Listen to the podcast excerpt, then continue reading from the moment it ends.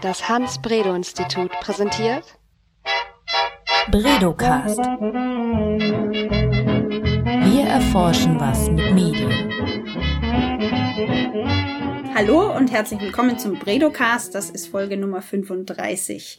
Mein Name ist Johanna Seebauer und für alle, die jetzt vielleicht zum ersten Mal einschalten, kurz zur Erklärung. Der Bredocast ist ein Podcast des Hans-Bredow-Instituts. Das ist ein Medienforschungsinstitut in Hamburg, an der Universität Hamburg. Und einmal im Monat diskutieren wir hier im Bredocast mit Medienforscherinnen und äh, Medienrechtlern auch über interessante Themen aus der Welt der Medien. Und wir versuchen das möglichst unaufgeregt und auf eine bodenständige Art und Weise zu machen um auch äh, zu versuchen, die Wissenschaft so ein bisschen aus ihrer eigenen Blase zu locken, in der sie ja gerne bleibt. Heute wollen wir über ein Medienformat sprechen, das von vielen Leuten gerne mal als Trash bezeichnet wird, als äh, Sozialporno. Es geht ums Insektenessen, ums Frauentauschen, ums Rosenverteilen. Wir sprechen über Reality TV. Und dazu habe ich einen Gast eingeladen heute, der sich wahrscheinlich besser auskennt mit dem Thema als sonst irgendjemand in Deutschland.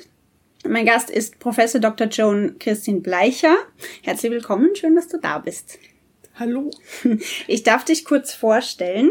Du bist äh, Professorin am Institut für Medien und Kommunikation an der Universität Hamburg und auch assoziierte Mitarbeiterin im Hans-Bredow-Institut. Und eines deiner Spezialgebiete ist tatsächlich Reality TV. Du hast, glaube ich, begonnen, darüber zu forschen, als die erste Staffel Big Brother äh, on air ging. Ist das richtig? Genau. Im Jahr 2000 wurde ich auf dieses Format oder besser auf diesen Programmschwerpunkt aufmerksam. Äh, die erste Staffel Big Brother war ja begleitet damals von sehr medienkritischen Diskursen äh, über den ethischen Verlust von Werten, von Normen. Kann man einen Menschen Zoo zeigen? Mich hat aber genau dieser Menschen Zoo sehr interessiert und vor allen Dingen auch die Inszenierungsformen Schon damals zeigte sich, dass im Reality-TV verschiedene Traditionslinien aus dem Bereich der Medien kombiniert werden, dass es sich um vielfältige Inszenierungsformen handelt äh, und dass Laiendarsteller dort auftreten. Und ich habe seitdem diesen Programmschwerpunkt verfolgt und gerade ein Buch darüber publiziert, wo quasi man von 2000 bis 2017 genau lesen kann, was gab es an Reality-Formaten, was waren die Themenschwerpunkte. Das heißt, du beschäftigst dich eigentlich von Berufswegen äh, mit Bauersucht Frau, mit Dschungelcamp und Big Brother und wie sie alle heißen. Gibt es auch eine, eine, persönlichen, äh, eine persönliche Faszination an diesem Thema? Gerade Fernsehwissenschaft lebt von der Kombination aus wissenschaftlichem Interesse und persönlicher Faszination. Äh, Horace Newcomb, ein amerikanischer Wissenschaftler, hat mal gesagt, ein Fernsehwissenschaftler muss immer auch ein Fan sein. Das trifft auf mich zu. Äh, mich interessiert natürlich auch der besondere Unterhaltungswert der Reality-Formate, die besondere Komik, äh, die unter anderem auf so wunderbaren Work, äh, Wortschöpfungen äh, wie Kakterien jetzt aus Promi äh, Big Brother hervorgeht. Also es gibt vielfältige Formen des sprachlichen oder körperbezogenen Humors, die natürlich sehr unterhaltsam sind. Und hast du auch eine, eine Lieblings, ein Lieblingsformat, eine Lieblingssendung? Also Dschungelcamp zählt ganz bestimmt dazu, weil das für mich so eine Art Vorstellung ist, wie funktioniert Mediengesellschaft und wo man in 14 Tagen sehen kann, wie schafft es ein Nobody zum Mittelpunkt der medialen Aufmerksamkeit zu gelangen, was sind da Erfolgsstrategien, also das Dschungelcamp ist einer meiner Favoriten, aber auch so wunderbare Flirtformate wie Hotel Herzklopfen, wo Senioren äh, dem Dating-Prozess unterworfen unterworfen werden und so wunderbare Senioren und so wunderbares Dating kann man sonst nicht bewundern im Fernsehen. Und äh, kannst du noch mal kurz zusammenfassen, was jetzt als aus wissenschaftlicher Perspektive aus seiner Sicht so faszinierend aus dem Thema an, an dem Thema ist? Du hast schon gesagt, also diese Strukturen, wie wie wie die ganzen Geschichten inszeniert mhm. werden, wie sich jemand ähm, vom Nobody zum Superstar in, in, innerhalb kürzester Zeit befördern kann. Was ist da aus kommunikationswissenschaftlicher, medienwissenschaftlicher Sicht interessant dran? Aus medienwissenschaftlicher Perspektive sind besonders interessant die Grenzgänge Fakten und Fiktion. Also mit den Mitteln der Fiktion kann man Fakten spannender machen, Gleichzeitig kann man auch der Fiktion mehr Glaubwürdigkeit verleihen, wenn man sie mit dokumentarischen Stilmitteln darstellt. Äh, genau diese Grenzgänge interessieren mich und mich interessieren die Verschiebungen des Verhältnisses von Privatheit, Öffentlichkeit. Reality-Formate suggerieren, dass es völlig okay ist, wenn man sein ganzes Leben der Öffentlichkeit preisgibt, wenn man dauerhaft in den Medien präsent ist und diese dauerhafte Medienpräsenz wird suggeriert als ein besonderer Wert und das setzt sich natürlich fort in der aktuellen Selfie-Kultur und in so Plattformen wie Instagram oder Facebook, wo die dauerhafte Selbstdarstellung natürlich auch dazugehört. Du hast gerade einen interessanten Punkt auch angesprochen, und zwar der, die Grenze zwischen Fakt und Fiktion. Das ist ja eigentlich bei Reality TV, sage ich jetzt aus meiner Laienperspektive, sehr verschwommen. Also man hat schon das Gefühl, wenn man mal einschaltet bei solchen Formaten, dass das eben nicht Reality ist, sondern eigentlich ziemlich äh, gestellt. Wie kann das sein? Also was Vielleicht, vielleicht fangen wir so an. Was ist eigentlich Reality TV? Was darf sich als Reality TV bezeichnen und wo hört's auf sozusagen? Also Reality TV ist ein Oberbegriff und äh, der Oberbegriff steht für Formate, die mit dokumentarischen Gestaltungsmitteln äh, vorgeben, echte Menschen in ihrem normalen Leben in wirklich erlebten Situationen zu zeigen. Tatsächlich sind natürlich die, genau diese äh, normalen Menschen häufig Laiendarsteller. Die Situationen werden von sogenannten Realisatoren vorgegeben, die die Menschen anhalten, dazu zu improvisieren, bestimmte Szenen, bestimmte Handlungen nachzustellen. Aber der Begriff Reality TV oder realitätsbasierte Unterhaltung gibt immer noch so ein Glaubwürdigkeitsversprechen. Mhm. Deswegen wird er auch gerne von Produzenten verwendet, weil immer noch suggeriert wird, es handelt sich um Wirklichkeit. Es ist schon eine problematische Bezeichnung, wenn man die Produktionsbedingungen kennt, aber sie suggeriert die Echtheit des Gezeigten. Und viele Zuschauer, das zeigen auch Rezeptionsstudien, sind ja bereit, für die Dauer des Gezeigten das Ganze als wahr zu akzeptieren und als echte Geschichte zu erleben. Mhm. Das heißt, die Zuschauer wissen eigentlich, okay, das ist jetzt wahrscheinlich ein bisschen gestellt, aber ich lasse mich darauf ein und nehme jetzt hin, dass das oder akzeptiere, dass es war. Genau, Annette Hill hatte mal so eine vergleichende Rezeptionsstudie gemacht, wo sie Zuschauer aus verschiedenen Ländern interviewt hat, wie sie Reality TV wahrnehmen. Und da kam raus, dass viele Zuschauer genau diesen Pakt eingehen, für die Dauer der Sendezeit das Gesehene als wahr zu akzeptieren. Mhm. Also weil sie eben ganz genau wissen, dass... Ja, ja. genau. Hm? Und ähm, ist das überall so, also bei jedem Reality-TV-Format, das ähm, schon bis zu einem gewissen Grad gescriptet wird oder gibt es welche, die wirklich total real sind? Also es gibt da äh, Abwandlungen, die sich auch in Bezeichnungen niederschlagen. Also Doku-Soap ist eine Form, die echte Menschen in ihrem normalen Umwelt und ihrem normalen Lebensumwelt äh, begleiten, beobachten. Das ist so eine der Formen, die am wirklich am realitätsnahsten sind. Dann gibt es Reality Soap, die Menschen beobachten, aber diese Menschen schon mal in eine andere Umgebung versetzen. Entschuldigung, hast du da Beispiele dafür, für diese verschiedenen äh, Also Kategorien? äh, für Doku Soap wäre jetzt ein Beispiel die Fußbräus. Das ist eine Kölner Arbeiterfamilie, die Ute Thiel über Jahre hinweg in ihrem Alltagsleben begleitet hat. Äh, es gab aber auch Doku-Soaps wie Abnehmen in Essen, wo vier mhm. Frauen bei ihrem Abnehmen Diät, in Essen. Genau, äh, wo vier Essener Frauen bei ihrem Abnehmversuchen begleitet wurden. Also da gibt es eine ganze Reihe, die etwa auf Arte äh, oder in ARD oder ZDF ausgestrahlt worden sind. Reality Soap wäre zum Beispiel die Fahrschule oder die Skischule, mhm. wo äh, Fahrschüler begleitet werden bei ihren Fahrstunden bis hin zur Fahrprüfung zum Führerschein. Da ist es andere Umgebung, andere Herausforderungen. Reality Shows wiederum wie Big Brother versetzen Menschen in andere Umwelten, aber da gibt es noch Wettkampfelemente, da gibt es dann einen Sieger und man muss sich in Spielen bewerben Und Scripted Reality Formate, das sind Formate, wo die Leute auf Drehbuchvorgaben improvisieren und wo Geschichten erzählt werden, die irgendjemand, irgendein Autor sich ausgedacht hat, wie mitten im Leben äh, und andere ähnliche Formate, die derzeit im Tagesprogramm laufen. Mhm. Hat äh, Reality TV eigentlich in Deutschland mit Big Brother begonnen?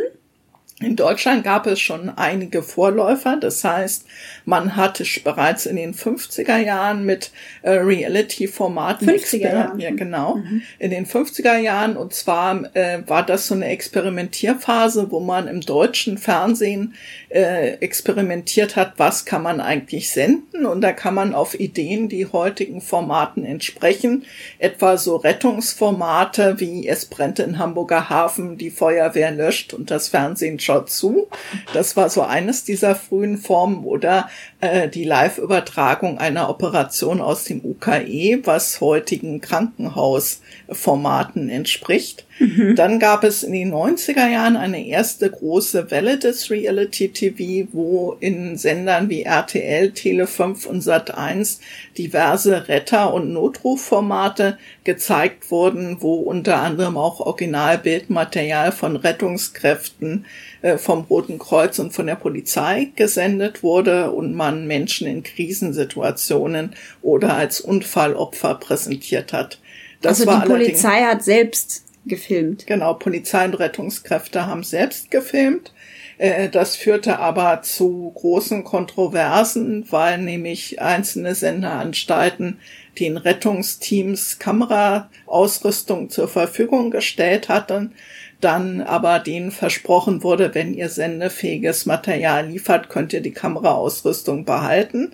Das führte dazu, dass Menschen in ihren Autos eingeklemmt waren, verletzt. Die Rettungswagen kamen, das Rettungsteam stieg aus mit einer Kamera, drehte erstmal alles und hat dann begonnen zu helfen. Und das führte dazu, dass es eine große Kontroverse gab um das Wann Verbot. war das nochmal? Das war in den 90er, 90er Jahren. Jahre. Mhm. Das führte zu einer Kontroverse um das Verbot solcher Formate und die wurden dann freiwillig von einigen Senderanstalten aus dem Programm genommen.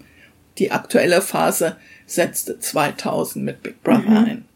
Welche, welche Themen, welche Formate sind denn eigentlich im deutschen Sprachraum dominierend auf äh, bei Reality TV? Was äh, überwiegt da derzeit? Also es gibt immer so eine Themen äh, Renaissance, das heißt immer wieder Themen, die aktuell sind und dann wieder nachlassen.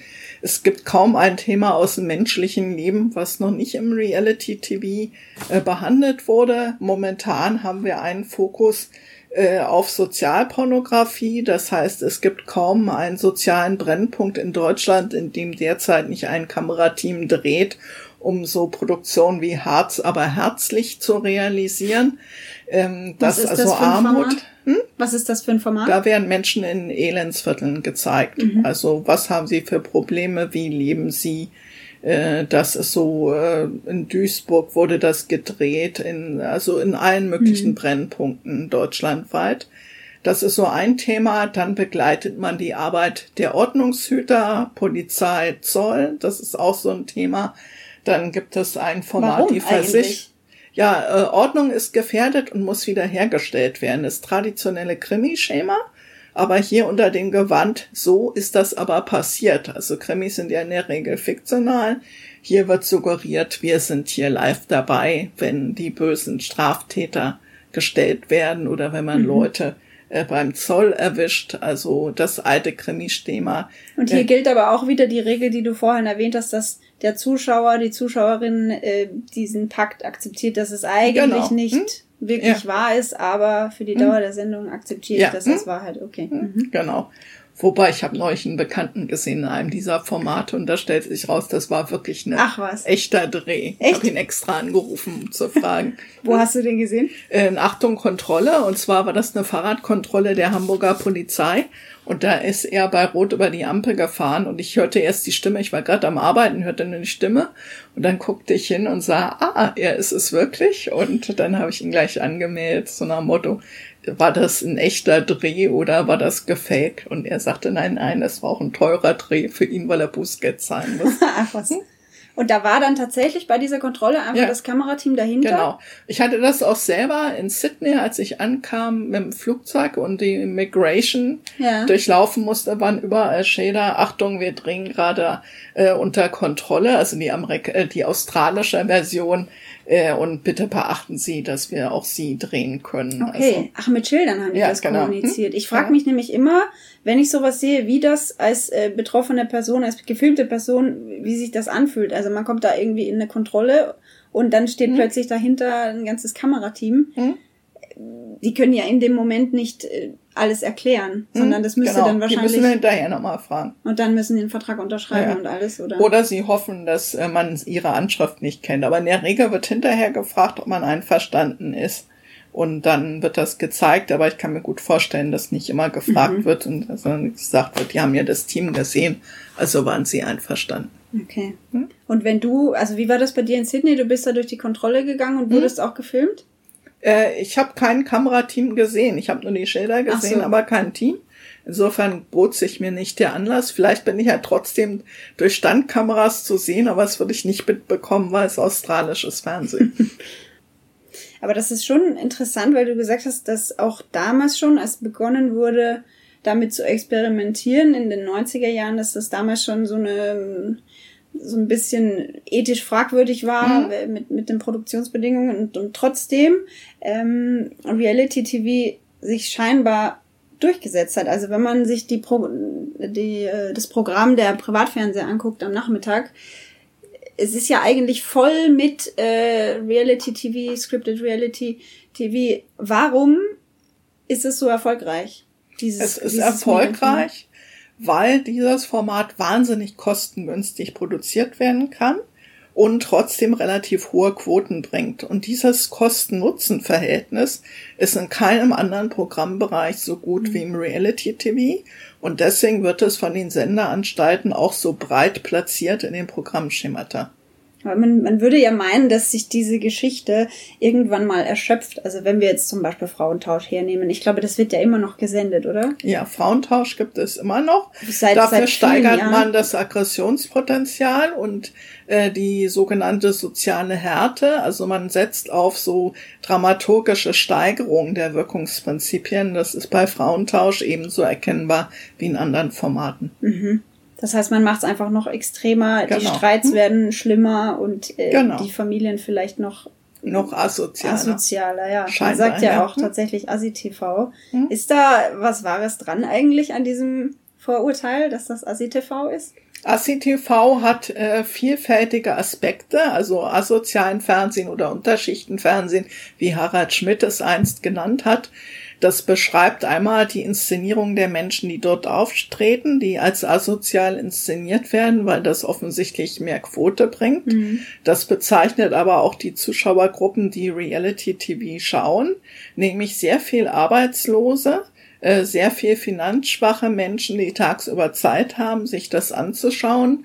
Und Knut Hicketier und andere Fernsehwissenschaftler haben kritisiert, dass man natürlich Menschen so auf, von ihrer sozialen Notlage ablenkt und so auch revolutionäre Tendenzen in der Gesellschaft verhindert. Also es gibt durchaus eine gesellschaftsstabilisierende Funktion des Reality TV. Also du würdest sagen, dass das auch so einen gesamt gesamtgesellschaftlichen Nutzen hat? Also diese soziale Harmonisierung ist ein gesamtgesellschaftlicher Nutzen. Dann werden natürlich auch äh, Ideale des Neoliberalismus dort immer wieder thematisiert und vermittelt. Das heißt, es wird immer suggeriert, wenn Familien in Armut leben, ist es ihre eigene Schuld. Das ist ja genau dieses neoliberalistische Ideal. Und es wird immer suggeriert, wenn man sich nur genug Mühe gibt und genug anstrengt, kann man da aus eigener Kraft wieder rauskommen. Also es wird suggeriert, dass man gar keine gesellschaftliche Unterstützung braucht, sondern es sei das persönliche Verschulden der Menschen, die dort gezeigt werden. Das ist natürlich auch eine Ideologie, die die Gesellschaft von Sozialleistungen entlasten kann. Äh, also durchaus sehr fragwürdige äh, implizite Ideologien, die dazu dienen, zur Stabilisierung bestehender sozialer Ungleichheiten beizutragen. Meinst du, das hätte einen, würde einen Unterschied machen, wenn der, die ganzen Privatfernsehsender jetzt ihr Nachmittagsprogramm total umkrempeln würden und kein Reality-TV mehr zeigen würden? Äh, kommt drauf an, was die alternativen Inhalte sind. Mhm. Äh, also man muss sich schon überlegen, was sind die Botschaften, die im Fernsehprogramm transferiert werden. Äh, und ähm, natürlich ist die Frage, was kann man stattdessen äh, senden und was sind dann die dort vermittelten Inhalte. Aber sagen wir mal, da kommen jetzt nur mehr irgendwelche Naturdokus oder historische Dokumentationen und kein äh, Unterhaltungsfernsehen mehr. Was Das ist ja das Modell, was die ARD und das ZDF äh, äh, liefern. Ähm, da ist natürlich interessant, dass das auch eine Form der Ablenkung ist. Also die heile Welt der Tiere ist ja genau etwas, was auch wieder von sozialen Problemen ablenkt. Aber das tut es natürlich auf eine Art und Weise, wo die Opfer der Ungleichheit nicht auch noch inszeniert und zur Belustigung freigegeben werden. Das ist ja auch immer wieder ein Kritikpunkt, äh, der Reality TV entgegengebracht wird, dass er Menschen zur Schau stellt und ähm, sexistisch ist, voyeuristisch. Ist daran, ist das gerechtfertigt? Ja, also wenn man sich zum Beispiel die gestern Abend laufende Folge von Promi Big Brother angesehen hat, wo eine Frau bei zwei Masturbationsszenen gezeigt wurde und man sich gefragt hat, äh, ist man hier im äh, richtigen Sender gelandet, dann zeigt Wurde sie sich, dazu angeleitet dann auch? Äh, oder ich glaube, sie musste man nicht anleiten, weil sie ist Okay. auf YouTube in der entsprechenden Branche schon offensichtlich tätig. Äh, aber es zeigt, dass natürlich Sexismus eine Rolle spielt, auch in der Darstellung äh, weiblicher Körper, etwa bei Germany's Next Top Model oder ganz besonders bei Curvy Supermodel. Äh, das ist, Mhm. Was ist das? Das ist ein Format, wo übergewichtige Models äh, gecastet werden Mhm. und das dazu dient, natürlich übergewichtige Körper äh, der, dem Voyeurismus äh, preiszugeben. Das gleiche haben wir auch bei Biggest Loser. Ganz Das scheint auch ein sehr beliebtes Form. Thema zu sein, immer Übergewicht, Ja, ne? Übergewicht und Abnehmen ist ein Ja. sehr beliebtes Thema. Dann gibt es natürlich äh, weitere problematische Formen im Reality-TV, also äh, problematische Inszenierung der Kandidaten. Es gab ja schon bei der Super Nanny eine Diskussion, was passiert mit den Familien, die dort zur Schau gestellt werden. Äh, also was sind die sozialen Folgen der Dreharbeiten und gerade auch bei Mhm. Vielleicht Frauen. mal kurz zur Erklärung, was ist Super Nanny? Das ist eine, äh, Super Nanny ist ein Erziehungsformat gewesen für Familien mit auf, äh, verhaltensauffälligen Kindern und die verhaltensauffälligen Kinder wurden von der Super Nanny scheinbar therapiert. Stattdessen war auch da wieder sehr viel Inszenierung im Spiel.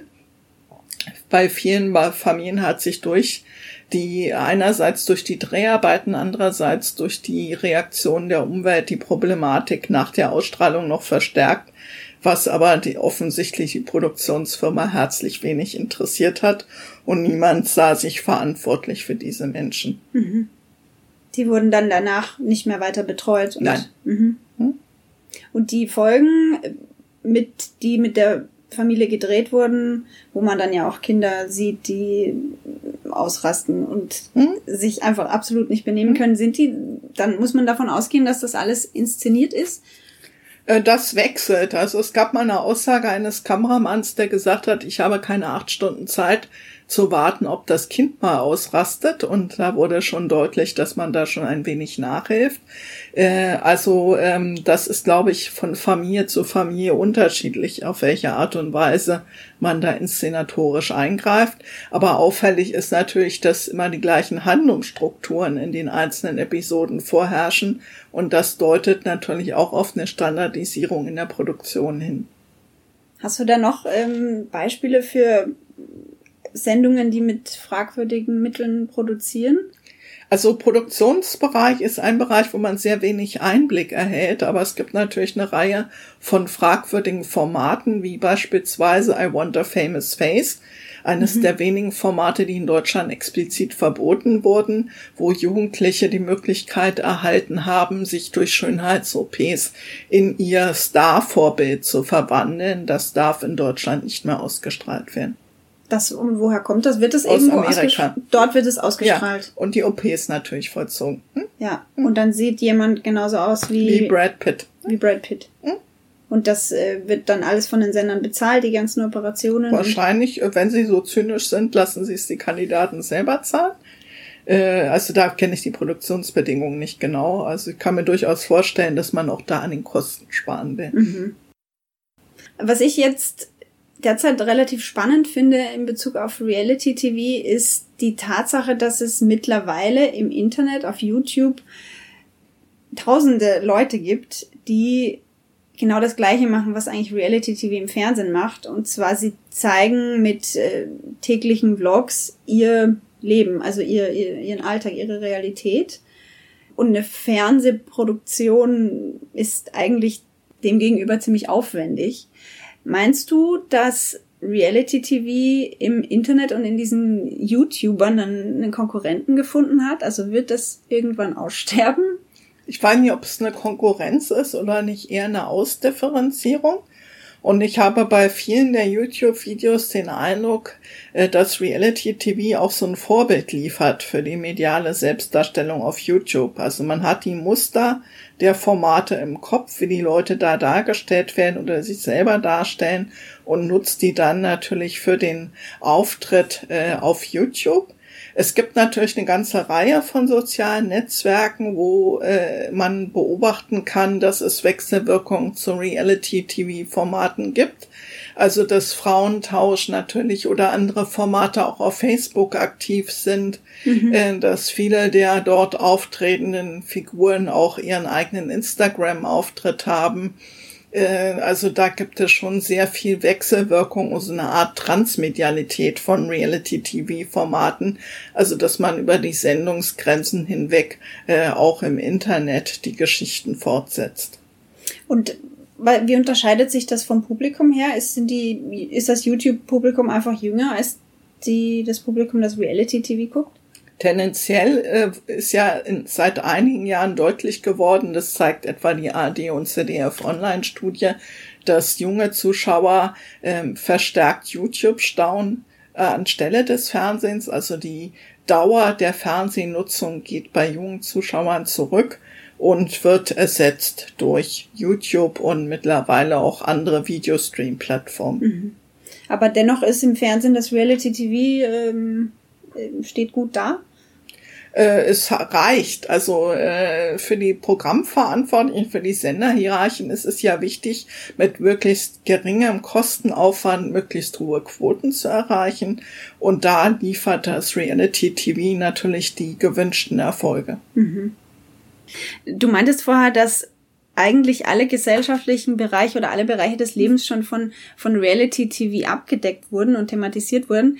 Was sind denn Bereiche, meinst du, die in Zukunft vielleicht noch interessant werden könnten oder die es vielleicht irgendwann noch mal ins Reality TV ähm, schaffen? Also eine Lücke besteht sicherlich im Bereich Universität Wissenschaft. Aber angesichts der äh, Produzentenstrategien und der Senderhierarchien glaube ich nicht, dass da viel passieren wird. Äh, ansonsten glaube ich, gibt es immer noch Ausdifferenzierungen des Zugriffs oder der Steigerung von Confrontainment äh, oder Erotik. Also es wird sicherlich eine Reizsteigerung weiter in den Formaten geben das Star-System wird sich weiter ausdifferenzieren. Es ist ja jetzt schon erkennbar, dass Reality-Formate ihre eigenen Stars hervorbringen mhm. und die dann unendlich vermarkten in ganz verschiedenen Formaten. Zum Beispiel der eine von der ersten Staffel äh, von Big Brother, ne? Der Jürgen heißt er, glaube ich. Mhm. Aber seinen Nachnamen weiß ich jetzt ja, nicht. Ja, der ist aber eher als Sänger auf Malle tätig ja. als in Reality-Formaten. Also der ist äh, eher wenig präsent. Äh, aber zum Beispiel Familie Geißen, das ist mhm. eine Auswandererfamilie, die äh, sehr reich ist, die in Monaco leben. Es gibt die Reimanns, das ist eine Familie, die ohne richtig Englisch zu können von Hamburg nach Amerika ausgewandert ist, die auch schon mittlerweile ganz viele Formate hatte. Also Oder Daniela Katzenberger. So Daniela Katzenberger ah, ja, genau. ist ja genau. auch so ein mhm. Beispiel die sich beim Playboy-Gründer beworben hatte, um in die Villa einzuziehen, auch ohne Englischkenntnisse und die mittlerweile eine ganze Reihe von Formaten hatte. Also die, das ist dann eigentlich ein Reality-TV-Star und sie tingelt durch die verschiedenen Formate. Genau. Hat wahrscheinlich mittlerweile auch einen riesigen Social-Media-Auftritt. Genau, Instagram und Co. Ja. ja. Meinst du, dass irgendwann Reality-TV ganz aussterben wird. Und das Glaube ich eigentlich nicht. Also es mhm. stirbt erst dann, wenn es zu teuer wird und zu wenig zuschauen. Äh, aber das ist derzeit noch nicht absehbar. Gut, dann, Joan, ich bedanke mich recht herzlich für das ja. äh, nette Gespräch. Das war der Bredocast Nummer 35. Falls es Fragen, Anregungen oder ähm, sonstige Kritik gibt, darf man uns gerne schreiben auf podcast.hans-bredo-institut.de. Ähm, ich verabschiede mich und bis zum nächsten Mal. Tschüss. Bredocast. Wir erforschen was mit Medien.